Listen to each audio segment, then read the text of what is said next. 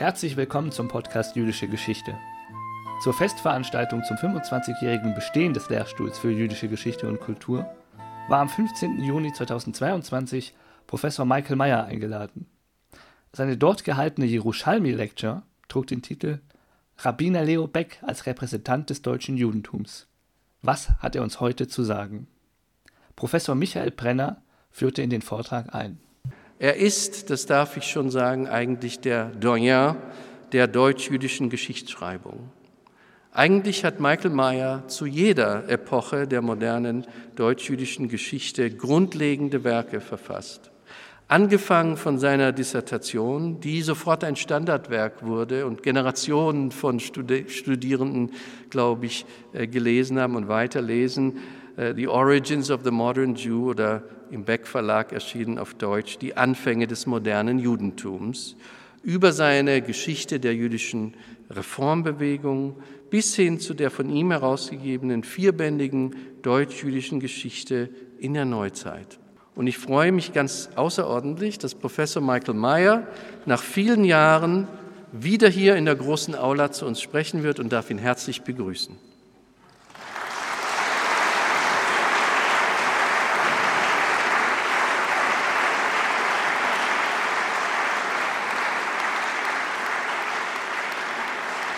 Ein Jahr nach dem Zweiten Weltkrieg unternahm Ernst Simon, deutscher Jude und Professor für Pädagogik an der Hebräischen Universität, einen Besuch in New York.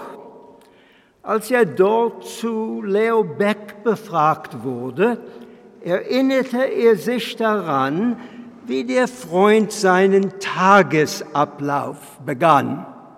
Zitat. Beck begann jeden Morgen mit dem Davening, mit dem Gebet. Dann las er ein Blatt Gemorre, eine Seite aus dem Talmud. Danach las er einen Akt aus einem griechischen Theaterstück im Original. Erst dann war er bereit für den Tag. Simons kurze Schilderung verweist auf die Bedeutung der Gelehrsamkeit in Leo Becks Leben. Nicht nur die jüdische Gelehrsamkeit, sondern auch die Kreativität des antiken Griechenlands. Doch die Religion, das Gebet stand an erster Stelle. Für Beck war es der erste Schritt zur jüdischen und weltlichen Weisheit. Seine Führungsaufgaben in der jüdischen Gemeinschaft vermochten nicht einmal in den dunkelsten Zeiten seine Sehnsucht nach Wissenschaft zu verdrängen. Bei einem Kurzbesuch 1939 in London, wohin er einen Kindertransport begleitete, der jüdische Kinder nach Großbritannien in Sicherheit brachte, lehnte er das Angebot ab, im Lande zu bleiben. Doch bevor er nach Deutschland zurückkehrte, verbrachte er seine wenigen freien Stunden damit, Manuskripte im Britischen Museum zu studieren. Das war für ihn eine Ablenkung, die er selbst jetzt nicht missen wollte. Aber Wissenschaft war mehr als nur eine Ablenkung. Sie war ein Akt der Selbstbehauptung ein Weg, sich selbst und anderen Juden zu zeigen, dass die Nazis ihnen zwar äußere Beschränkungen auflegen, ihnen aber nicht nehmen konnten, was sie in ihrem Inneren waren. In den letzten Monaten vor seiner Deportation in das Ghetto Theresienstadt im Januar 1943 widmete sich Beck auch der Herausgabe des, wie es sich herausstellen sollte, letzte Bandes der Monatsschrift für Geschichte und Wissenschaft des Judentums, des bedeutendsten Beitrags des deutschen Judentums zur jüdischen Wissenschaft. Mit großem Stolz schrieb er an seinen Kollegen, den jüdischen Historiker Ismar Ellbogen, der in Amerika Zuflucht gefunden hatte, der Band sei endlich fertig. Er war das Abschiedsgeschenk des deutschen Judentums an die jüdische Wissenschaft. Wir, die deutschen Juden, wollen nicht bloß beendet werden, schrieb er, wir wollen in Ehre abschließen. Aber die NS-Behörden erlaubten die Verbreitung des Bandes nicht. Sie beschlagnahmend ihn, sodass nur wenige Exemplare überlebten. Die jüdische Wissenschaft sollte mit dem jüdischen Volk zusammen sterben. Doch wie Beck den Holocaust überlebte, so überlebte auch die jüdische Wissenschaft. Und sie lebt heute nicht nur in den großen jüdischen Zentren Israels und Amerikas, sondern auch in Deutschland, hier in München. So wie wir heute Abend voll Freude ihr 25-jähriges Jubiläum feiern können. Leo Beck, die heroische Gestalt der jüdischen Gemeindeführung in den dunkelsten Zeiten, das Musterbeispiel für Verantwortung und Integrität, für das Beste im deutschen Judentum, ist auch repräsentativ für die moderne jüdische Wissenschaft die vor 200 Jahren in Deutschland ihren Anfang nahm und in dieser Stadt vor 25 Jahren wiederbelebt wurde mit der Gründung des Lehrstuhls für jüdische Geschichte und Literatur und Kultur, der mit Professor Michael Brenner so herausragend besetzt ist.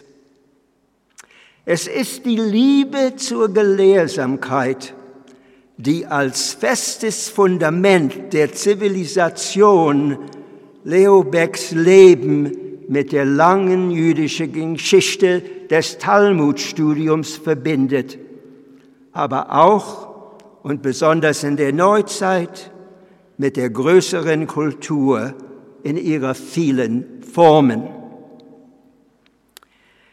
Diese Verwurzelung in fruchtbarem Boden der Wissenschaft zählt gewiss zu den bewundernswertesten Eigenschaften des deutschen Judentums. Und sie verdient besondere Wertschätzung in unserer Zeit, in der das verstandesmäßige Streben nach Erkenntnis und die sorgfältige und akribische Beschäftigung mit der Vergangenheit allzu oft durch, unbequem, durch bequeme Unwahrheiten oder Halbwahrheiten verdrängt wird, was zu überstürztem Handeln führt oder ein solches Handeln rechtfertigt. Aber die Wissenschaft und das Leben des Rabbiners Leo Beck haben, so glaube ich, Juden wie Nichtjuden noch sehr viel mehr zu sagen. Denn die Wissenschaft bildete nicht nur den Auftakt seines Tagesablaufs.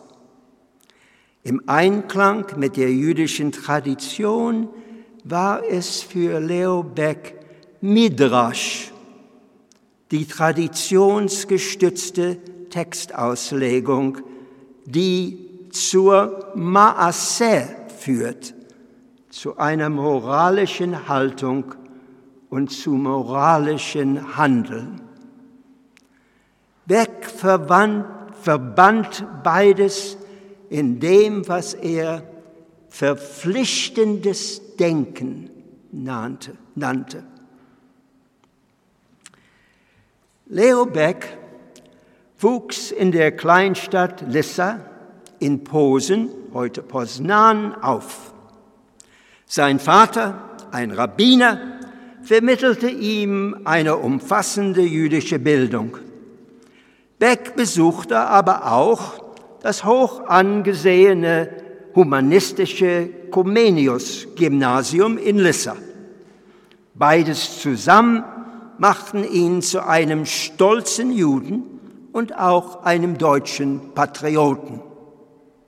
Bei Ausbruch des Ersten Weltkriegs war er einer der Ersten, die sich freiwillig als Seelsorger für die jüdischen Soldaten meldete. Wie fast alle anderen Mitgliedern der jüdischen Gemeinschaft glaubte auch er an die gerechte Sache seines Landes. Doch er lehnte es ab, den Feind in seiner Menschlichkeit herabzuwürdigen. Der Soldat auf der anderen Seite war schließlich ein Mitmensch. Beck identifizierte sich nicht mit dem im wilhelminischen Deutschland tief verwurzelten Imperialismus. Sein Deutschland war das von Lessing und Kant, nicht von Erich Ludendorff.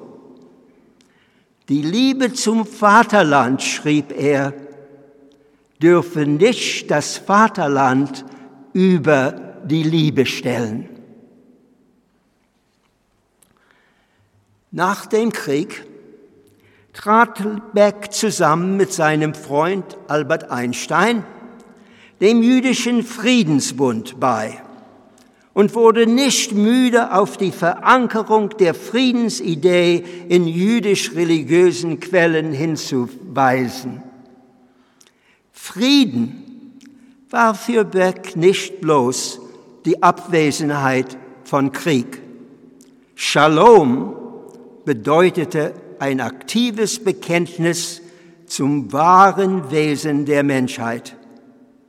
Nach dem Zweiten Weltkrieg hoffte Beck auf die Vereinten Nationen, wie er zuvor auf den Erfolg des Völkerbundes gehofft hatte.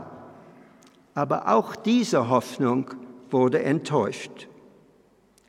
Als 1948 Armeeeinheiten von sieben arabischen Staaten den entstehenden Staat Israel angriffen, plädierte Beck, der im Laufe der Zeit zu einem glühenden Zionisten geworden war, für einen friedlichen Kompromiss und bemühte sich, zusammen mit zwei Freunden im Vereinigten Königreich, wo er nun lebte, Gelder für die Opfer dieses neuen Krieges zu sammeln, für israelische, aber auch für arabische Opfer.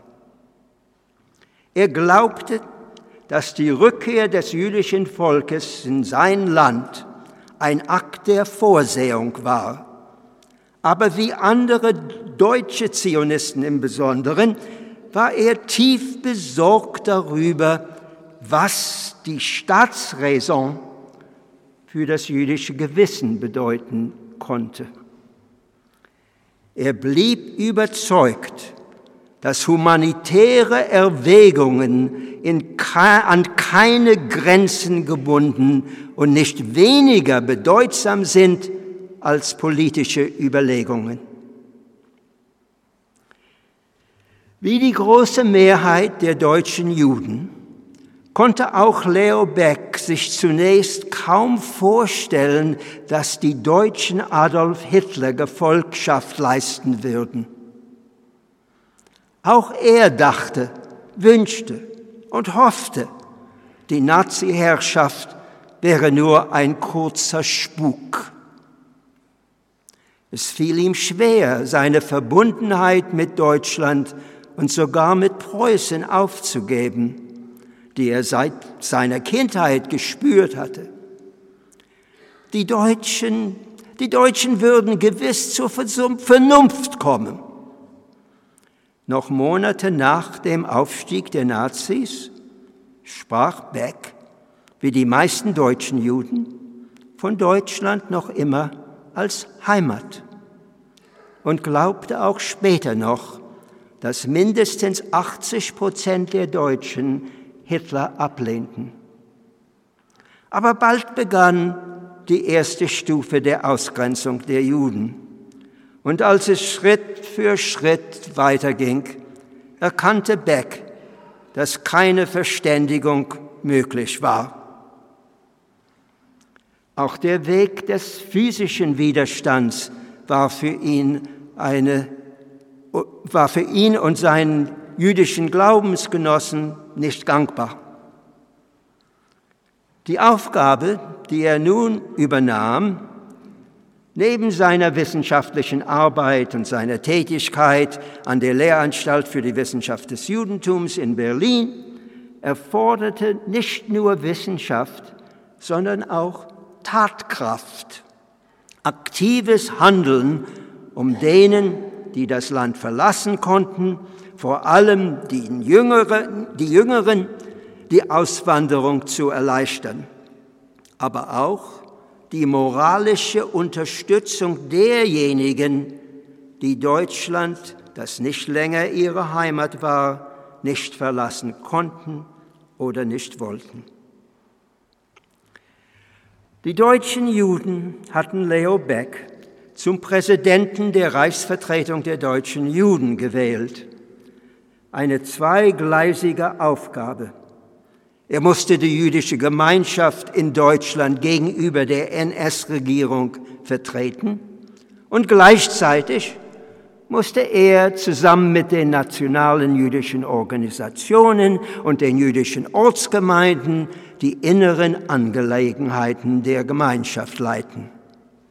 Es gab Stimmen, die meinten, dafür seien politische und organisatorische Fähigkeiten erforderlich. Es werde kein Rabbiner gebraucht, sondern jemand mit praktischer Erfahrung. Doch der Rabbiner Beck besaß Erfahrung in der Leitung mehrerer jüdischen Organisationen, unter anderem des Allgemeinen Rabbinerverbands in Deutschland, der Zentralwohlfahrtsstelle der deutschen Juden und der Loge des Benebrit für Deutschland. Er wurde von Zionisten und Nicht-Zionisten, religiös traditionellen und religiös liberalen Juden geachtet. Aufgrund seiner Erfahrung und seiner breiten Akzeptanz war er der einzige ernsthafte Kandidat. Aber ich glaube, es spielte auch eine positive Rolle, dass er Rabbiner war. Gewiss, das deutsche Judentum hatte seit dem 18. Jahrhundert einen langen Prozess der Säkularisierung durchlaufen. Doch jetzt, in dieser Zeit der Gefährdung, brach sich ein spirituelles Bedürfnis Bahn, das vielleicht von vielen unterdrückt worden war. Die Synagogen waren nun so voll wie seit Generationen nicht mehr. Das von außen aufgezwungene Jüdischsein suchte eine Resonanz im Innern. Nur jemand von spirituellem Format eine religiöse Führungspersönlichkeit konnte den Juden die Kraft geben, dem wachsenden Druck einer feindseligen Umgebung standzuhalten, ohne zu verzweifeln. In einer jüdischen Gemeinschaft, die durch einen langen Prozess der Akkulturation und Säkularisierung ihres Judentums beraubt worden war, verspürten viele das Bedürfnis, ihr spirituelles Erbe wieder zu gewinnen. Leo Beck, repräsentierte nicht nur die Juden der Gegenwart, sondern auch die geistige Geschichte des deutschen Judentums, die in dieser Zeit der Not und Bedrängnis zu neuem Leben erwachte, so kurz es auch war. Der unmittelbare Grund für die wachsende Not war die zunehmende Verarmung, ja Verelendung. Die Juden verloren ihre Einkünfte, da sie von immer mehr Berufen ausgeschlossen wurden. Sie verloren ihr Eigentum an arische Besitzer und die Älteren unter ihnen verloren auch die Unterstützung ihrer Kinder, die, wenn es möglich war, Deutschland verließen und nach Palästina, Amerika oder anderswo gingen.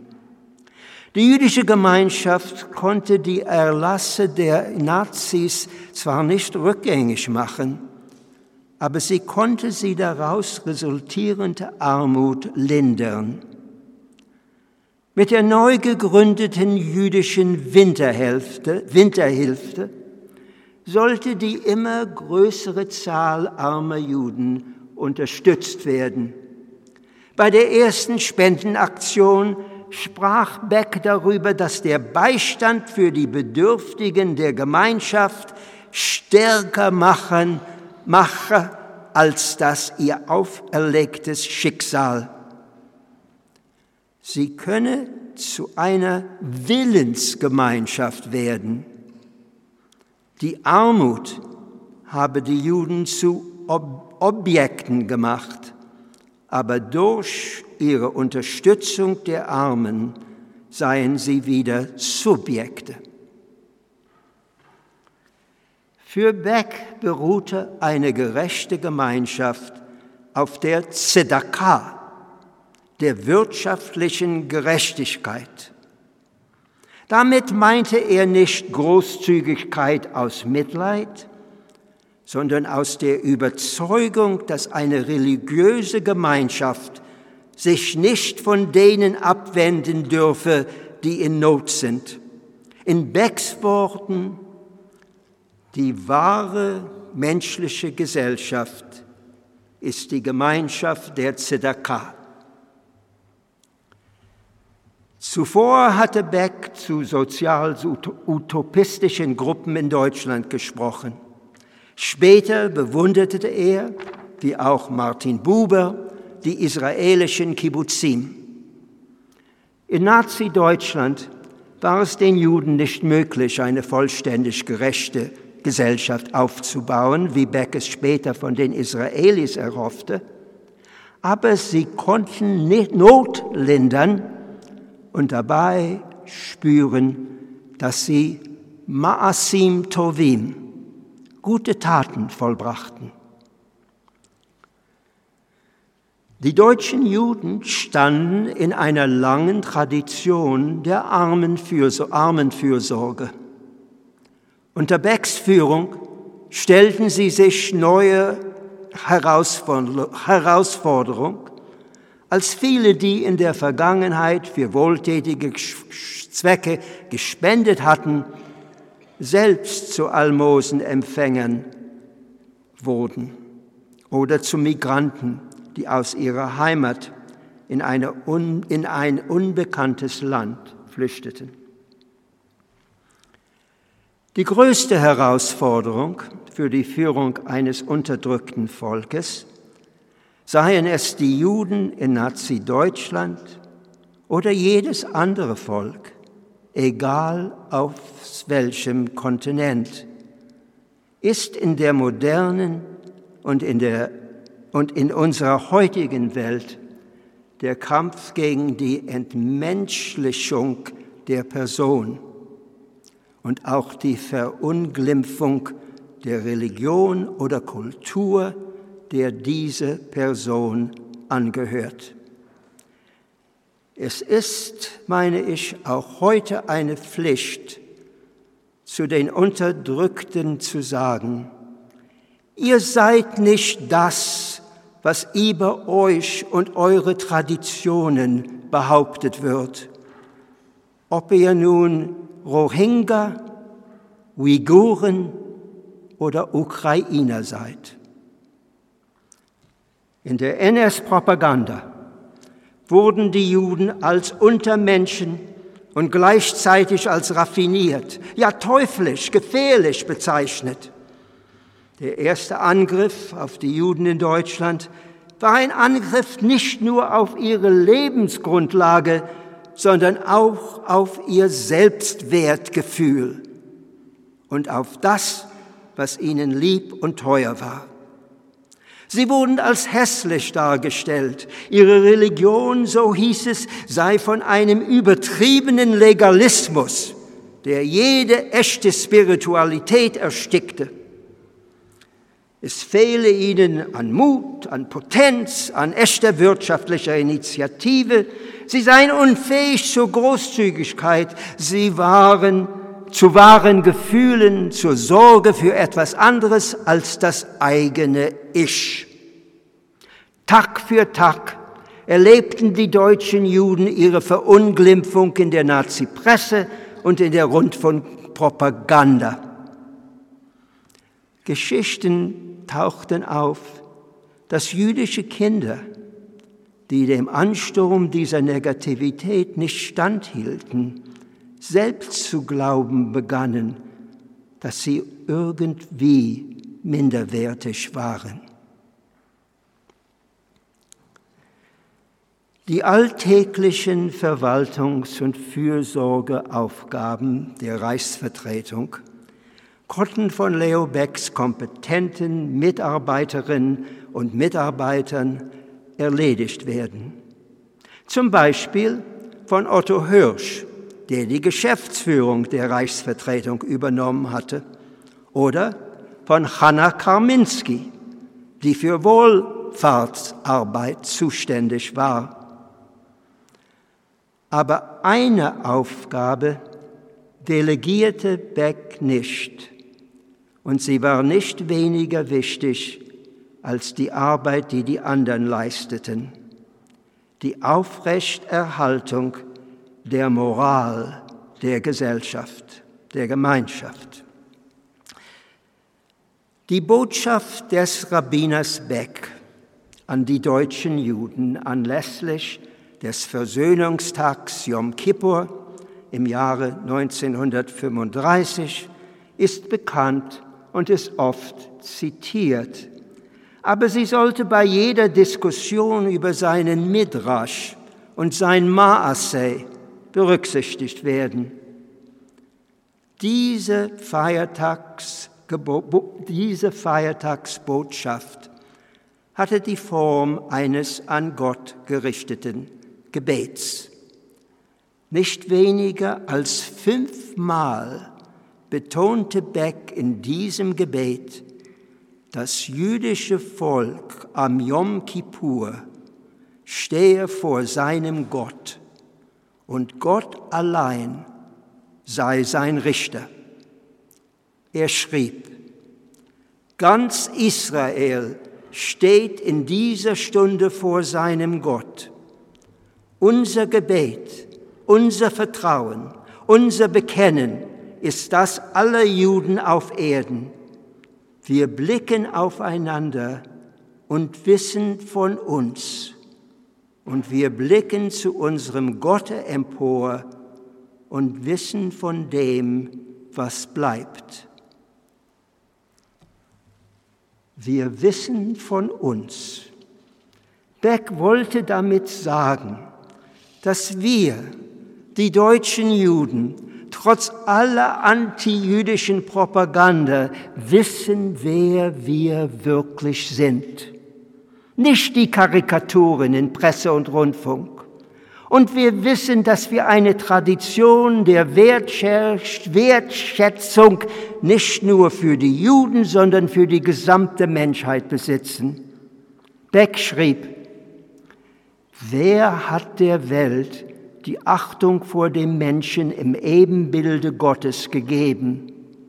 Wer hat der Welt das Gebot der Gerechtigkeit, den sozialen Gedanken gewiesen?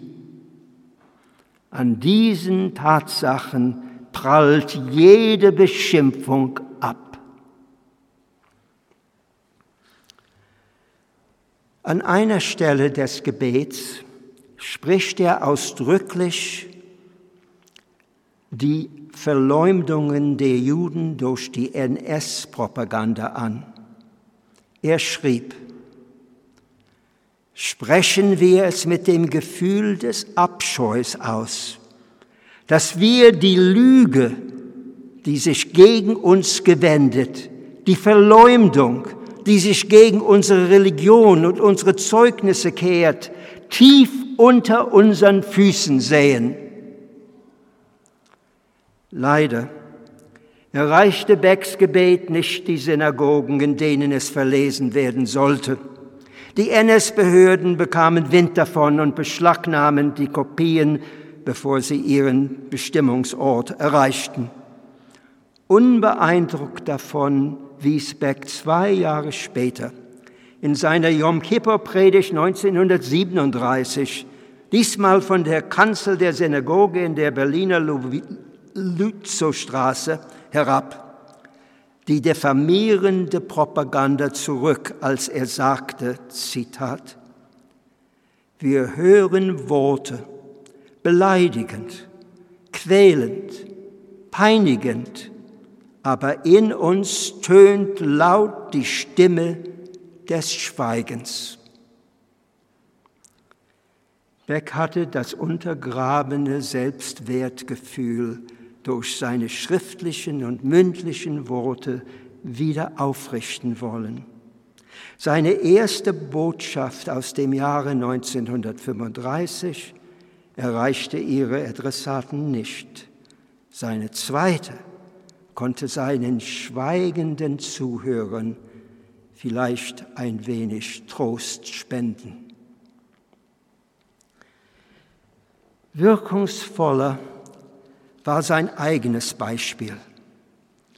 Als Oberhaupt seiner Gemeinschaft blieb er wie der Kapitän eines havarierten Schiffes oder heute der Präsident eines überfallenen Landes.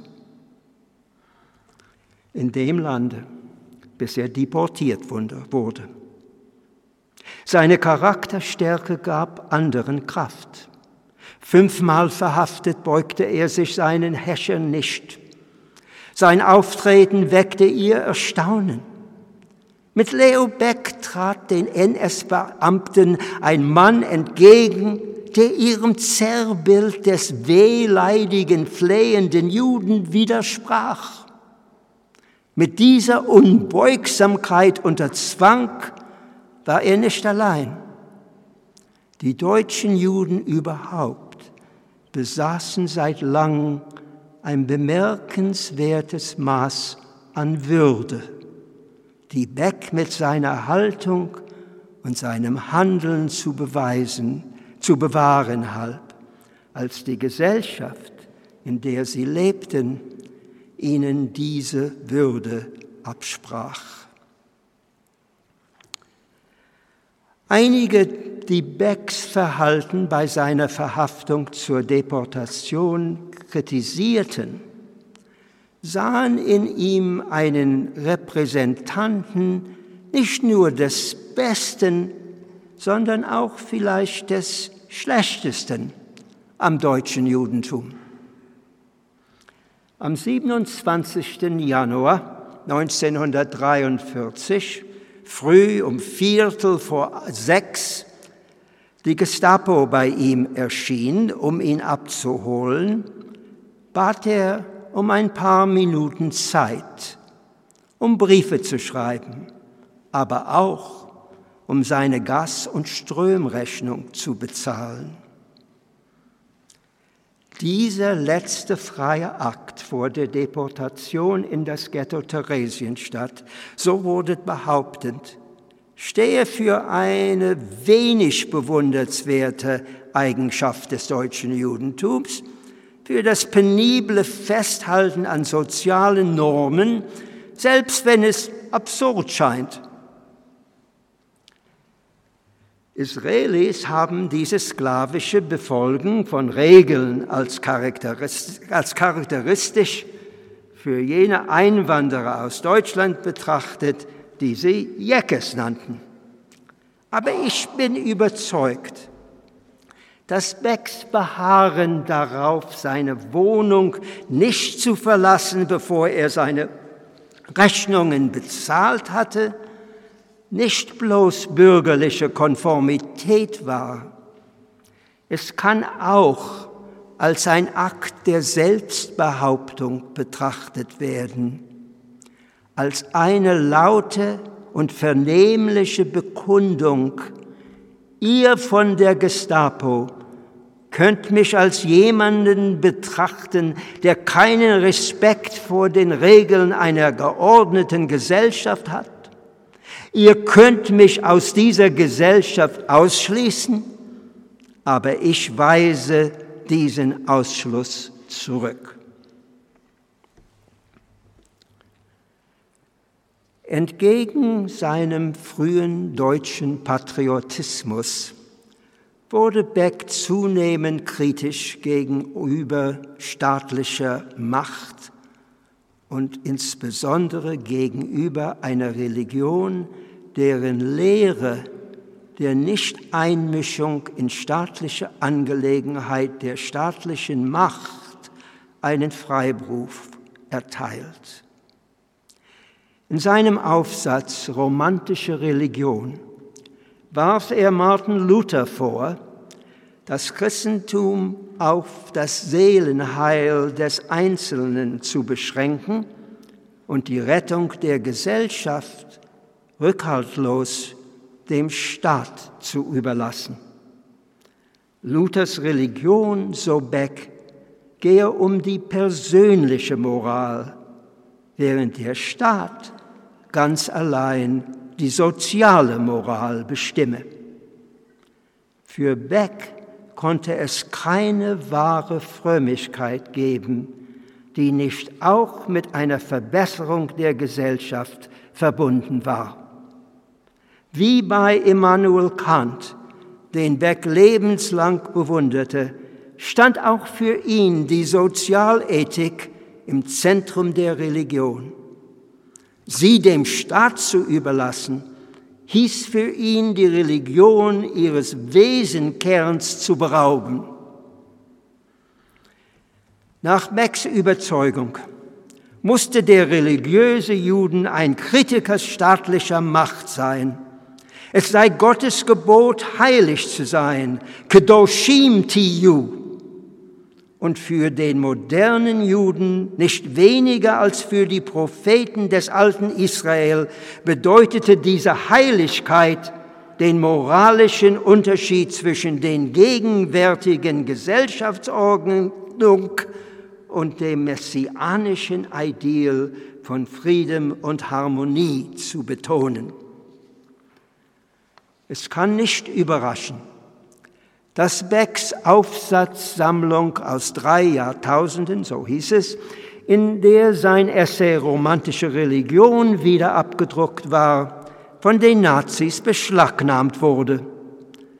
Sie müssen erkannt haben, dass der Aufsatz, obwohl gegen lutherisches Christentum gerichtet, indirekt auch ein, ein Angriff auf den NS-Staat war der auf die Unterwürfigkeit der religiösen Führung und der religiösen Mitglieder der Gesellschaft angewiesen war. Becks Überzeugung vom Primat des religiösen Imperativs gegenüber dem Willen des Staates ist eine herausfordernde und meines Erachtens auch heute wichtige Botschaft. Aber es wäre unaufrichtig, nicht auch auf die Gefahr hinzuweisen, die darin liegt. Die religiöse Kritik an der staatlichen Macht kann auch Fanatismus oder kleinlichen Eigennutz erwachsen. Doch für Beck war die religiöse Botschaft des Judentums an den Staat immer das Gebot Wahaftale Reacha Kamocha. Liebe deinen Nächsten, er ist wie du, um Hermann Kohns Übersetzung zu verwenden. Dieses Gebot in seiner ganzen Universalität und mit einer Demut, die arrogante Selbstgewissheit mildert, war die Botschaft, die die Religion dem Willen des Staates entgegenstellen musste. Das Christentum in Nazi-Deutschland hatte dies versäumt und das deutsche Judentum war aus eigener Kraft nicht dazu imstande gewesen. Aber nicht nur die Religion hatte es versäumt, ihre Botschaft der des Staates entgegenzustellen. Kritisch war Beck auch gegenüber dem akademischen Establishment. Die Intellektuellen erlagen der NS-Propaganda und versagten auf ganzer Linie, dies zu bereuen, als sie erfuhren, wozu alles geführt hatte. Der angesehene Historiker Friedrich Meinecke war den Juden gegenüber wohlwollend gewesen und einige darunter, der jüdische Philosoph Franz Rosenzweig, hatten zu seinen Schülern gezählt. Doch wie so viele andere, doch so viele, hatte auch Meinecke 1933 mit dem neuen Regime Frieden geschlossen, um, uns, um seine Arbeit ungestört fortsetzen zu können als er nach der Shoah, nach der Holocaust, im Jahre 1946 ein Buch mit dem Titel Die deutsche Katastrophe, Betrachtungen und Erinnerungen veröffentlichte, erhielt Beck ein Exemplar als Geschenk. Es verstörte ihn zutiefst. An einen ehemaligen Rabbinatsstudenten schrieb er, das Bemerkenswerteste in diesem Buch sei für ihn das, was es nicht enthalte. Meinecke schrieb er, schweigt von dem Bankrott, der ihn doch zuerst angehen sollte, von dem Bankrott der Universitäten. Beck erkannte eine traurige Wahrheit, die heute noch von erschreckender Aktualität ist. Nicht nur kann die Wissenschaft von böswilligen Diktatoren missbraucht werden, auch Menschen guten Willens können ihre kritischen Impulse mit Leichtigkeit unterdrücken. Bildung, selbst auf höchstem Niveau, verhindert nicht die Rationalisierung des Bösen. Sie kann ihm sogar Vorschub leisten. Für Beck ist es nicht allein das Bewusstsein des unausweislichen göttlichen Gebots, das die Kraft schenkt, dem Bösen zu widerstehen. Es ist auch die Demut, mit der er dieses Gebot angenommen wird bei ihm. In Becks Schriften finden sich viele Stellen, die seinen Abscheu vor dem Egoismus bekunden. Klarer als die meisten erkannte er die Gefahren dessen, was wir heute Personenkult nennen. Berühmte seine Ablehnung des Kults um seine eigene Person. Anders als jüngere Rabbinerkollegen vermied er es von der Kanzel herab, das Wort Ich zu gebrauchen. Trotz seiner vielen Ehrungen hat er nie den Anschein erweckt, als werde, würde er glauben, sie verdient zu haben. Als er nach dem Krieg Rabbinatsstudenten am Hebrew Union College in Cincinnati unterrichtete, bestand er darauf, dass er ihnen die Tür öffnete und nicht umgekehrt. Eine bessere Zukunft hing für Beck weniger von einer gesellschaftlichen Umgestaltung ab. Er war kein politischer Revolutionär, sondern von einer Umgestaltung des Charakters des Einzelnen. Die ideale Gesellschaft, die er vorstellte, basierte nicht auf einer Ideologie, sondern auf Individuen, die sich um andere ebenso kümmern, kümmern wie um sich selbst. Wie viele Juden nach der Shoah war auch Beck nicht in der Lage, die Tragödie von sechs Millionen toten Juden mit einem gerechten Gott in Einklang zu bringen. Er hat es auch nicht versucht. Er schrieb keine Theodizee. Zuvor hatte er nicht nur vom Gebot, sondern auch vom Geheimnis geschrieben. Gottes Willen könne man erkennen Gottes Wesen nicht. Beck muss gedacht haben, dass es eine tiefe Beleidigung für die Trauernden wäre, wenn man den Tod ihrer Lieben theologisch rechtfertigen wollte. Dies nicht zu tun, war kein Ausweichen, sondern die Anerkennung der menschlichen Begrenztheit. Wie der biblische Hiob glaubte auch Beck, dass das Wesen Gottes menschliches Erkenntnisvermögen übersteigt. Es blieb Geheimnis. Man konnte nur auf das jahrtausendelange Überlebung des jüdischen, Überleben des jüdischen Volkes verweisen, dessen immer wieder neue Renaissance er in seinem zweiten und letzten Buch schilderte dieses Volk jüdische Existenz. Weder das jüdische Volk noch Moses habe den Schleier der Existenz Gottes durchdringen können. Vielmehr habe die geschichtliche Existenz dieses Volkes eine Antwort auf das göttliche Gebot diesem Volk die Kraft gegeben, durch die Jahrhunderte zu bestehen. Trotz all des Leids, das er gesehen und selbst erfahren hatte, erlag Beck, soweit wir wissen, nie der Verzweiflung. Ein einfaches, aber zentrales Wort in seinem Vokabular war das Wort dennoch. Die Propheten Israels hatten angesichts seines sündigen Volkes nie die Hoffnung aufgegeben, dass es Teshuva, Reue üben und zu den von Gott geforderten gerechten Taten zurückkehren würde. Auch Leo Beck hat die Hoffnung auf die menschliche Natur nicht aufgegeben.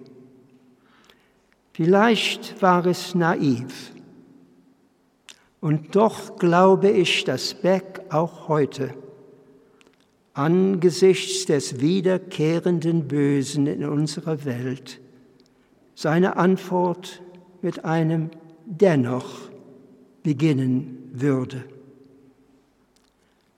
Unmittelbar nach dem Holocaust hat Beck bekanntlich erklärt, die Geschichte des deutschen Judentums sei zu Ende.